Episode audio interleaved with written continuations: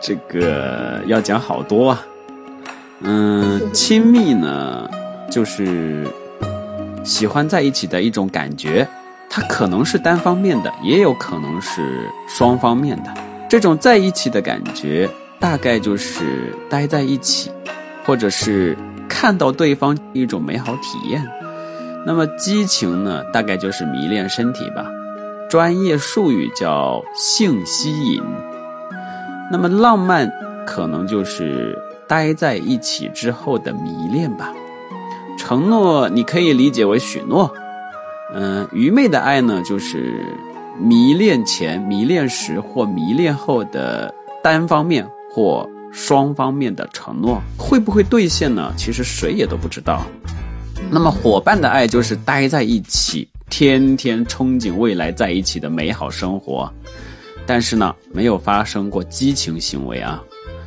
完美的爱情就是喜欢待在一起后，有了伙伴就能一同驱走孤独啊，然后有了幸福的迷恋感。从此以后呢，他们的生活就富有情趣，还能充满了幻想，心中的浪漫就无法言表了。接下来呢，他们就要互相承诺啊，我们要永远在一起。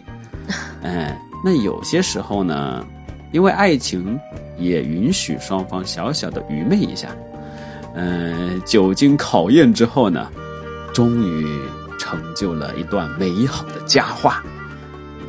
嗯，这个就是我们最终修炼的正果，完美的爱情。哇哦，就这样就编成了爱情三角形的完美故事了。哇，心理学上的爱情，果然和我心里想的爱情不太一样呢。哦，不过思路上确实是清晰了很多呢。嗯嗯嗯。呃，心理学上对爱情的定义，它是非常的复杂的啊。呃，它包括了，嗯，就是爱情，它只是。我们说的友情的一部分啊，嗯，但是在这里就不再去展开了。嗯，嗯，是的呢。嗯，那我很关心男女主之间的恋爱关系呀。